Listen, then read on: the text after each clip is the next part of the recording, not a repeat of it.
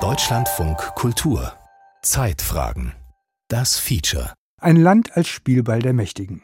Vor 250 Jahren wurde Polen das erste Mal geteilt. Von Martin Sander.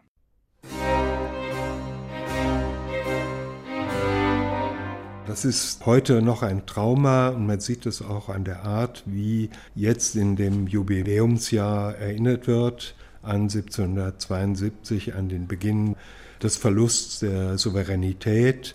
Das ist als Trauma geblieben und das ist auch spürbar, glaube ich, als Subtext in dem, was öffentlich diskutiert wird in Polen über die Bedeutung des Ukraine-Kriegs. Der Osteuropa-Historiker Michael G. Müller ist Autor eines Standardwerks über die Teilungen Polens. Ich spreche gerne über die Kultur der Belagerung, die auf dem Mythos basiert, Polen sei das größte Opfer Europas und das Gewissen Europas. Die Kulturwissenschaftlerin Agnieszka Pufelska lehrt Geschichte an der Universität Potsdam. Polen wurde im 18. Jahrhundert dreimal geteilt. 1772 zum ersten, 1793 zum zweiten und 1795 zum dritten Mal. Mit der dritten Teilung verschwand das Reich Polen-Litauen von der Landkarte, verschlungen von seinen Nachbarn Russland, Preußen und Österreich. Zuvor war Polen ein europäischer Großstaat gewesen, ein Reich mit vielen Völkern und Religionen, das sich von der Ostsee bis fast zum Schwarzen Meer erstreckte und an das Osmanische Reich grenzte. Seit dem späten 16. Jahrhundert bildete es eine Union mit Litauen. Der König von Polen, zugleich Großfürst von Litauen, wurde von einer gemeinsamen Adelsversammlung gewählt, dem Sejm. Bei gemeinsamen Beschlüssen galt das Vetorecht.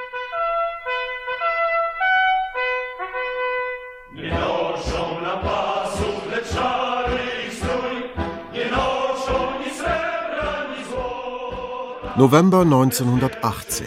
Das Lied der Legionen. Eine Hymne des polnischen Unabhängigkeitskampfes. 123 Jahre dauerte es nach der dritten und letzten Teilung, bis 1918 wieder ein eigenständiger polnischer Staat entstand. Der Gründer Józef Piłsudski und seine bewaffneten Legionen hatten maßgeblich dazu beigetragen und im November 1918 rief Piłsudski in Warschau die Republik aus. Seither ist ein weiteres Jahrhundert vergangen. Die Teilungen haften aber immer noch im kollektiven Gedächtnis der polnischen Gesellschaft.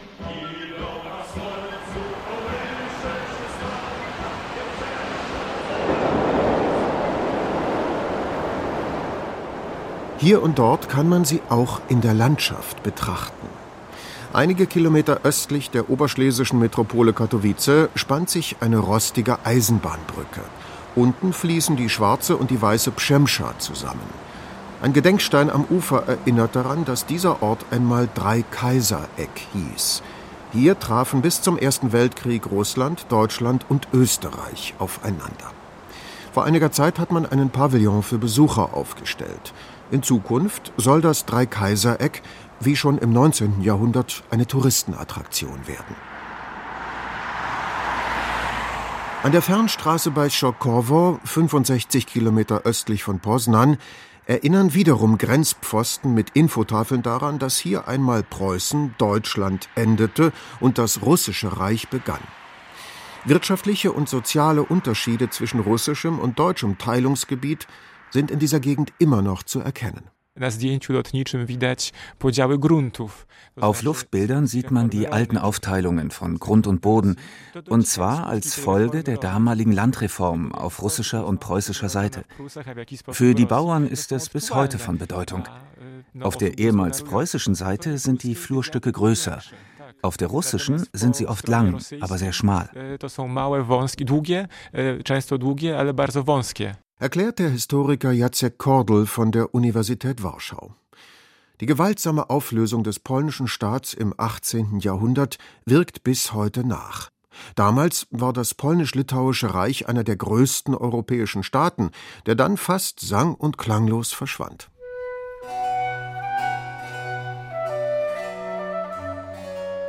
Die Liste der Ursachen ist lang. Polen sei kein lebensfähiger Staat mehr, seine Existenz bedrohe den Fortschritt Europas. Diese Behauptung kursierte bereits viele Jahre vor 1772 in vielen Ländern Europas.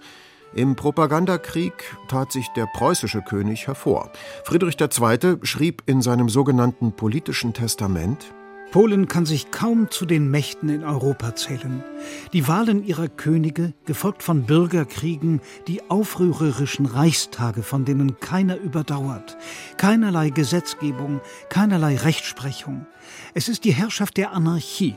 Der Adel ist stolz sowie arrogant in seinem Reichtum, feige im Unglück, begierig nach Bestechungsgeldern, ebenso unfähig, eine machtvolle Partei aufzubauen, wie diese zu unterstützen. In einem Wort, nach meiner Meinung ist dies die rückständigste Nation Europas. Von Jugend an hatte der Hohenzollernkönig, ein Emporkömmling unter den Mächtigen Europas, schlechte Meinungen über Polen verbreitet.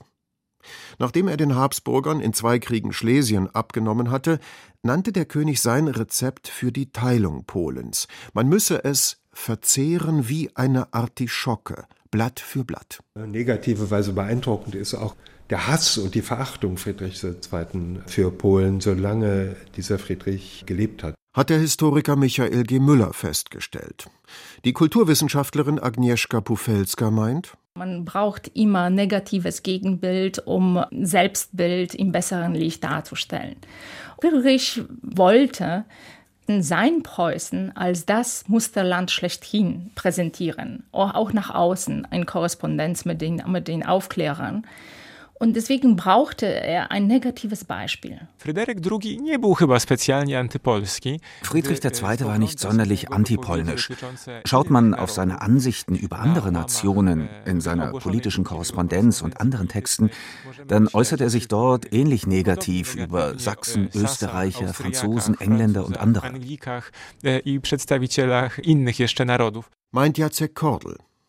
Stärker als das Ressentiment habe Friedrich II. nüchternes machtpolitisches Kalkül getrieben. Für ihn war die Selbstbehauptung und das Interesse des preußischen Staats maßgeblich, so wie es bereits sein Vorgänger Friedrich Wilhelm, der große Kurfürst, Mitte des 17. Jahrhunderts formuliert hatte. Man brauchte eine Landverbindung zwischen Brandenburg und seiner Enklave Ostpreußen. Um sie zu erhalten, musste man dafür sorgen, dass Polen schwach blieb. Ein starkes Polen hätte sich die Teile Preußens, die seiner Krone unterstanden, niemals entreißen lassen. Zu Polen gehörten doch bedeutende Städte wie Danzig, Thorn oder Elbing. Das waren Kleinode. Nicht nur auf diese Städte hatte es Friedrich II. abgesehen, sondern auf das gesamte zu Polen gehörende Westpreußen, das ostpreußische Ermland sowie auf weitere Gebiete am Unterlauf der Weichsel. Wäre die Landverbindung zwischen Brandenburg und Ostpreußen erst einmal geschaffen, könnte sich Friedrich endlich König von Preußen und nicht mehr nur König in Preußen nennen. Doch allein konnte der Hohenzollernkönig seine Absichten nicht verwirklichen. Daher hielt er nach neuen Verbündeten Ausschau. Die Habsburger zählten zu Friedrichs Feinden, seit er ihnen Schlesien abgenommen hatte. Auch Russland war Kriegsgegner gewesen. Nachdem allerdings die deutsche Prinzessin Sophie von Anhalt-Zerbst 1762 als Katharina II. den russischen Zarenthron bestiegen hatte, ergab sich eine neue Option. Was äh, für preußische Geschichte entscheidend war, sie haben sich Russland angenähert. Friedrich II. war der Erste, der behauptete, Geschichte Preußens hängt im wesentlichen Teil von Russland ab. Und wir sollen mit Russland immer zusammenarbeiten oder kooperieren.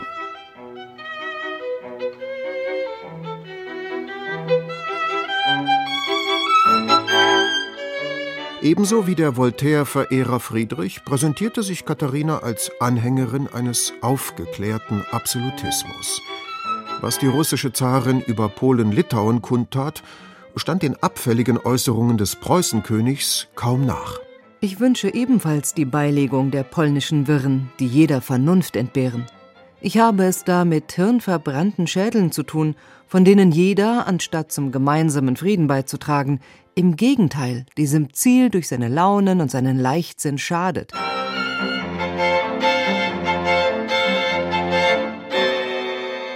(1764) verhalf Katharina II. ihrem Günstling und zeitweiligen Geliebten Stanisław Antoni Poniatowski zur polnischen Königswürde Polen war zu dieser Zeit noch eine Wahlmonarchie, in der das polnisch-litauische Adelsparlament, der Sejm, den Monarchen per Abstimmung ins Amt brachte. Die mit Preußen verbündete Zarin wusste dieses Verfahren für sich zu nutzen. Stanisław Antoni Poniatowski gehörte zur Familie des russlandfreundlichen polnischen Clans der Czartoryskis. Im September 1764 setzte er sich mit 5584 Stimmen durch und bestieg daraufhin als Stanisław August den polnischen Thron. Ein König von Katharinas Gnaden. Während der Wahl hatten russische Militärs und Privatmilizen in der Nähe der Abgeordneten eine Drohkulisse aufgebaut. Polen war von Kriegen und inneren Wirren geschwächt. Und dennoch das Argument, dass die innere Schwäche Polens die Ursache für die Teilung war, ist schlicht falsch. Richtig ist, dass die polnische Gesellschaft und die polnische Staatlichkeit seit dem Anfang des 18. Jahrhunderts in einer Dauerkrise war.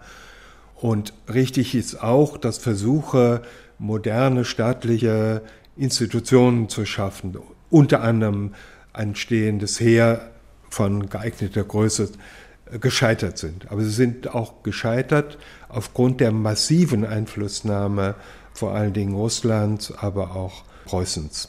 Ist Michael G. Müller überzeugt? Russland war die treibende Kraft, weil kein anderer Akteur in dieser Phase in der Lage gewesen wäre, eine solche Lösung, eine gemeinsame Annexion auf Kosten Polen-Litauens durchzusetzen. Die Kulturwissenschaftlerin Agnieszka Pofelska erkennt in den Intrigen von damals den Beginn einer geopolitischen Konstellation, die bis heute andauert. Man muss bedenken, dass die heutigen Ansprüche Russlands auf Weißrussland, auf die Ukraine, dass Russland diese Territorien als eigene Einflusssphäre betrachtet, das geht auf die erste Teilung Polens zurück. Und die erste Teilung Polens hat auch Russland ermöglicht das Vordringen nach Westen. Gegen die zunehmende Abhängigkeit Polens von Russland gründete sich 1768 ein Kampfbund von polnischen Adligen, Geistlichen und Bürgern. Die Konföderation von Bar revoltierte auch gegen den eigenen König Stanisław August und sammelte Truppen in allen Teilen Polen-Litauens. Die traditionell polenfreundlichen Habsburger unterstützten zunächst die Konföderierten von Bar. Um Maria Theresia auf ihre Seite zu ziehen, mussten Russland und Preußen etwas anbieten. So entstand ihr Vorschlag, man könne sich gemeinsam an Polen bereichern. Doch schien es zunächst, als schreckte die österreichische Kaiserin zurück. Ich für meinen Teil wünsche, kein Dorf zu behalten, das mir nicht zukommt ließ Maria Theresia noch im Sommer 1771 wissen, sie wolle keine Unschuldigen berauben. Allerdings hatten die Habsburger bereits zwei Jahre zuvor, 1769, einige Städte im Süden Polens durch eine Militäraktion an sich gebracht. Damit war ein Präzedenzfall geschaffen, auf den sich Katharina und Friedrich nun berufen konnten. Maria Theresia klagte, sie würde das Geraubte am liebsten wieder zurückgeben. Kein Teilungsplan, wie vorteilhaft er auch sein möge, wird mich auch nur einen Augenblick in Versuchung führen. Jacek Kordel Österreich blieb so lange außen vor, bis sich Ende 1771 in den Köpfen der russischen und preußischen Politiker der Gedanke verfestigte, man müsse es einbeziehen, um das Gleichgewicht der Mächte zu erhalten. Österreich war auf keinen Fall Urheber des Teilungsplans, sondern kam später hinzu, um die ganze Prozedur zu vereinfachen. Der Appetit der Habsburger war allerdings sehr groß. Denn Österreich hatte ja in den 1740er Jahren Schlesien an Preußen verloren. Schlesien hatte nicht nur große politische, sondern auch wirtschaftliche Bedeutung. Der Wiener Hof war daher an einem Ausgleich interessiert. Am 5. August 1772 schlossen Russland, Preußen und Österreich in Petersburg das erste Teilungsabkommen. Begründet wurden die Annexionen mit den anarchistischen Verhältnissen in Polen. Durch sie wäre die europäische Ordnung bedroht. Das militärisch schwache, in sich uneinige Polen-Litauen beugte sich. Es verlor ein Viertel seines Staatsgebiets. Russland erhielt Gebiete nördlich der Düna und westlich des Dnjepr.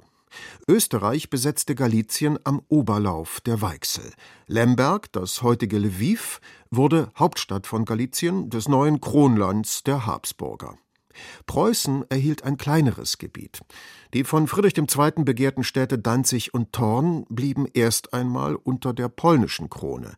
Doch die Besetzung Ostpommerns, des Kulmerlands und des Ermlands schuf die lang ersehnte Landverbindung mit Ostpreußen.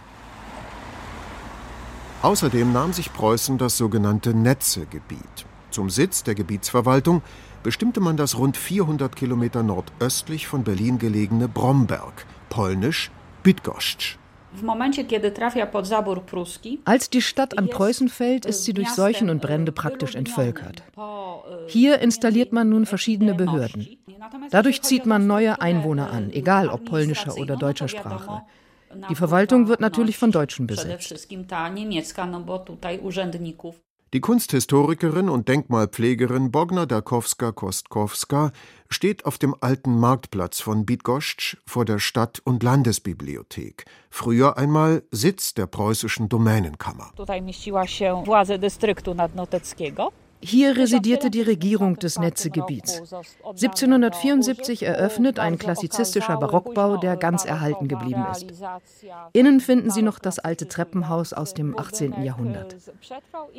In der Altstadt von Bydgoszcz gibt es kein Haus, das nicht in preußischer Zeit errichtet, umgebaut oder wenigstens erweitert wurde. Nur die Keller und Fundamente stammen oft noch aus dem polnischen Königreich.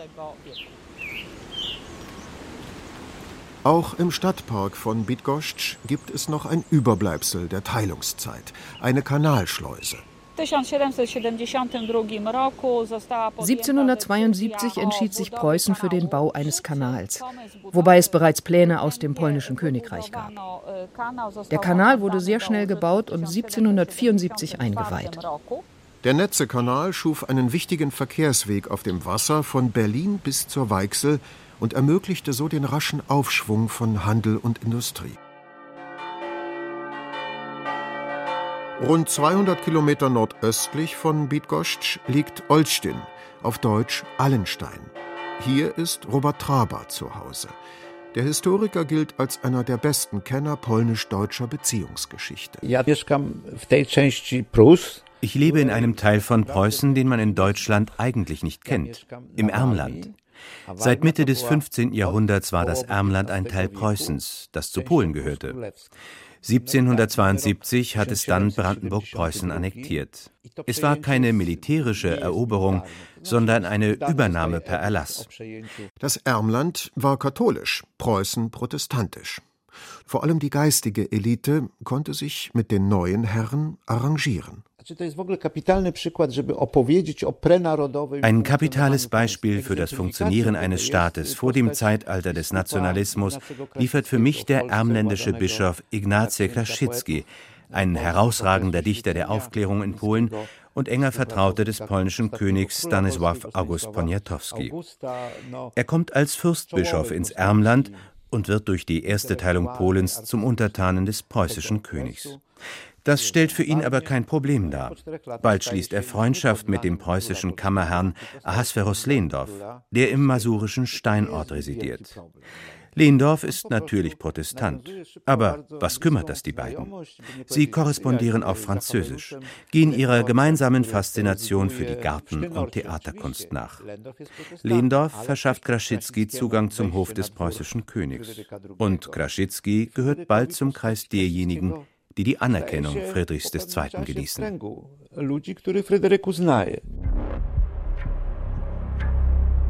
Nach der ersten Teilung Polens führten Preußen, Österreich und Russland in den annektierten Gebieten ihre je eigene Ordnung ein.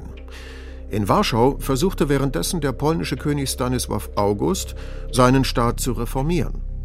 Polen-Litauen war zwar um ein Viertel verkleinert worden, aber immer noch war es ein großes Reich, politisch und kulturell bedeutend. Die mächtigen Nachbarn und innere Gegensätze hatten es allerdings zerrüttet. Stanisław August hing von Russland ab, war Zarin Katharina aber keineswegs hörig. Der König machte sich daran, die polnische Demokratie der Adligen in eine aufgeklärte konstitutionelle Monarchie zu verwandeln.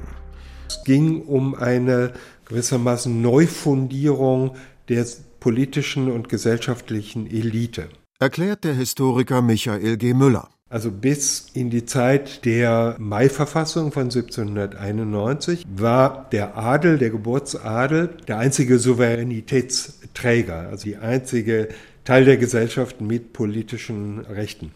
Gleichzeitig war aber diese Massenadel oft sehr arm, aber nicht mehr die soziale und kulturelle Elite. Zentraler Bestandteil dieses polnischen Reformprojekts war, diesen alten Geburtsadel äh, zu ersetzen durch eine Elite der Gebildeten und Besitzenden. Diesen Wasserkopf von nicht politisch handlungs- und denkfähigen Geburtsadligen loszuwerden und sie zu ersetzen durch eine moderne Funktionselite. Das war kühn, aber das war einer der großen Schritte in die Moderne.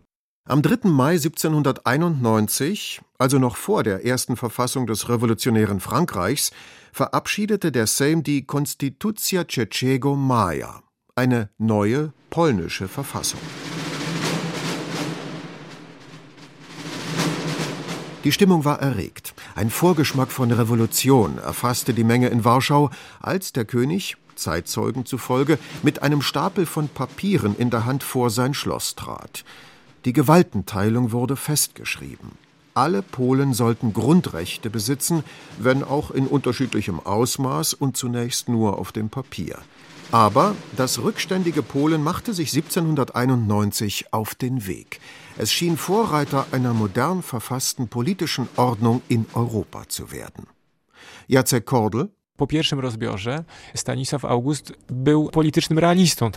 Nach der ersten Teilung Polens war Stanisław August politischer Realist. Er wusste, dass er einen gemäßigten Kurs verfolgen musste. Seine Entscheidung hatte der Vertreter Russlands in Warschau abzusegnen. Der polnische König hing von den politischen Prinzipien des Petersburger Hofs ab. Unter diesen Bedingungen eingeschränkter Souveränität versuchte er, ein Maximalprogramm durchzusetzen. Ohne Zweifel war Stanisław August ein Staatsmann, der sich sein Leben lang für die Interessen Polens einsetzte. Der König versuchte, den Untergang Polen-Litauens zu verhindern. Doch sein Reformprogramm stieß auf Misstrauen bei den übermächtigen Nachbarn, zumal es Katharina, die ihn einst begünstigt hatte, ablehnte. Ein schwaches, altmodisches Polen lag im Interesse der Teilungsmächte. Ein solches Polen lag aber auch im Interesse einflussreicher polnischer Hochadliger. Sie regierten ihre Ländereien wie eigene Staaten. Von einer Stärkung der Zentralgewalt erwarteten sie Nachteile. Eine Verfassung mit Grundrechten lehnten sie rundweg ab. Um den eigenen König zu schwächen, gründeten die Verschwörer einen Kampfbund mit Russland. Als Konföderation von Targowica ist er in die Geschichte eingegangen. Am 27. April 1792 in Petersburg vereinbart, wurde der Bund danach in Targowica, einem Potocki-Anwesen südlich von Kiew, verkündet. Seither gilt Targowica in Polen als Synonym für Landesverrat. Die Motive sind völlig egal. Wer sich in der Stunde der Not mit den äußeren Feinden verbündet. Der stellt sich in die Tradition von Targowica. Das ist das Bündnis mit dem Feind. In den frühen 90er Jahren des 18. Jahrhunderts trug die Konföderation von Targowica wesentlich dazu bei, dass Polen von der Landkarte verschwand. Russland nutzte das Bündnis mit den polnischen Verschwörern und begann 1792 unter dem Deckmantel der nachbarschaftlich freundschaftlichen Hilfe einen Krieg gegen Polen. König Stanisław August vollzog bald eine überraschende Wende. Er trat der gegen ihn gerichteten Konföderation von Targowica bei. Es war klar, dass man sich der russischen Truppen auf längere Sicht nicht erwehren konnte. Deshalb plädierte die Partei des Königs für die Wahl des kleineren Übels und empfahl, der Konföderation von Targowica beizutreten. Man hoffte, durch Nachgiebigkeit gegenüber Russland wenigstens Teile des eigenen Reformprogramms retten zu können. Die damalige Kompromissbereitschaft des Königs gilt vielen Polen heute noch als Verrat. Erreichen konnte Stanisław August letztendlich nichts. Russland nutzte die Situation und schritt 1793 gemeinsam mit Preußen zur zweiten Teilung Polens. Dabei erbeutete man, ohne Österreich zu beteiligen, mehr Land als bei der ersten Teilung. Die Verfassung vom 3. Mai 1791 war nur noch Makulatur. Viele Polen, Adlige, Bürger, Bauern, auch Juden stemmten sich gegen den endgültigen Untergang ihres Landes. Unter der Führung von Tadeusz Kosciuszko erhoben sie sich zum Volksaufstand. Den Kosciuszko-Aufstand warfen Russland und Preußen nieder. 1795 teilten sie Polen ein drittes Mal unter der Beteiligung Österreichs. Nun blieb nichts mehr übrig. Damit war die staatliche Existenz des einstigen Großreichs beendet. 123 Jahre lang lebte die polnische Bevölkerung in drei verschiedenen Staaten, die auf polnische Traditionen, Sprache und Kultur wenig oder gar keine Rücksicht nahmen. Im deutschen Teilungsgebiet war nach der Reichsgründung durch Bismarck die nationale Unterdrückung der Polen besonders ausgeprägt. Gleichwohl profitierten dort alle Bewohner von einem vergleichsweise hohen Entwicklungsstand. 95 Prozent der polnischen Bevölkerung waren des Lesens und Schreibens kundig. Im russischen Teil war es nicht einmal die Hälfte. Dort, wie auch im österreichischen Kronland Galizien, lebte die polnische Bevölkerung zumeist in großer Armut. Den Teilungen zum Trotz blieb aber das Bewusstsein, einer unteilbaren polnischen Nation anzugehören, erhalten. Polnische Freiheitskämpfer tauchten im 19. Jahrhundert auf den revolutionären Schauplätzen in Europa auf und vertraten ihr Anliegen mit großem Elan. Politisch aber hatte die polnische Nationalbewegung keine Chance. Bis 1918, bis zum Ende des Ersten Weltkriegs. Das Alte und Morsche die Monarchie ist zusammengebrochen. Es lebe das Neue! Mit diesen Worten rief der Sozialdemokrat Philipp Scheidemann am 9. November 1918 in Deutschland die Republik aus. Eine Woche später, am 16. November, telegrafierte der polnische Sozialist und Unabhängigkeitskämpfer Józef Piłsudski an die internationale Gemeinschaft der polnische Staat entspringt dem Willen des gesamten Volkes und stützt sich auf demokratische Prinzipien. Die polnische Regierung ersetzt die Herrschaft der Gewalt durch Ordnung und Gerechtigkeit. Polen nutzte seine Chance und berief sich auf das Selbstbestimmungsrecht der Völker, wie es US-Präsident Wilson verkündet hatte. Doch der Weg zu einem funktionierenden Staat war steinig. Es gab sofort gewaltsame Auseinandersetzungen um die Grenzen zu Deutschland und Russland. Und die junge polnische Republik musste die unterschiedlichen Lebensverhältnisse in den ehemaligen Teilungsgebieten angleichen, vom Schulwesen bis zur Eisenbahn. Manche Unterschiede blieben bis heute erhalten. Bis heute teilt man Polen in Polen A und Polen B. Und Polen B sind diese Teile, die früher zu Österreich und Russland gehörten. Und Polen A sind Teil, das früher zu Preußen gehörte dann erkennen Sie das auch an Stadtlandschaft, an Architektur, Essen, auch an bestimmten Dialekten. Bis heute prägt das kollektive Trauma der Teilungen von 1772, 1793 und 1795 die polnische Gesellschaft jenseits aller politischen Unterschiede. Derzeit engagieren sich Polen massenhaft und parteiübergreifend für die Ukraine, obwohl ihre Beziehungen zu dem Land im 20. Jahrhundert überwiegend feindlich waren.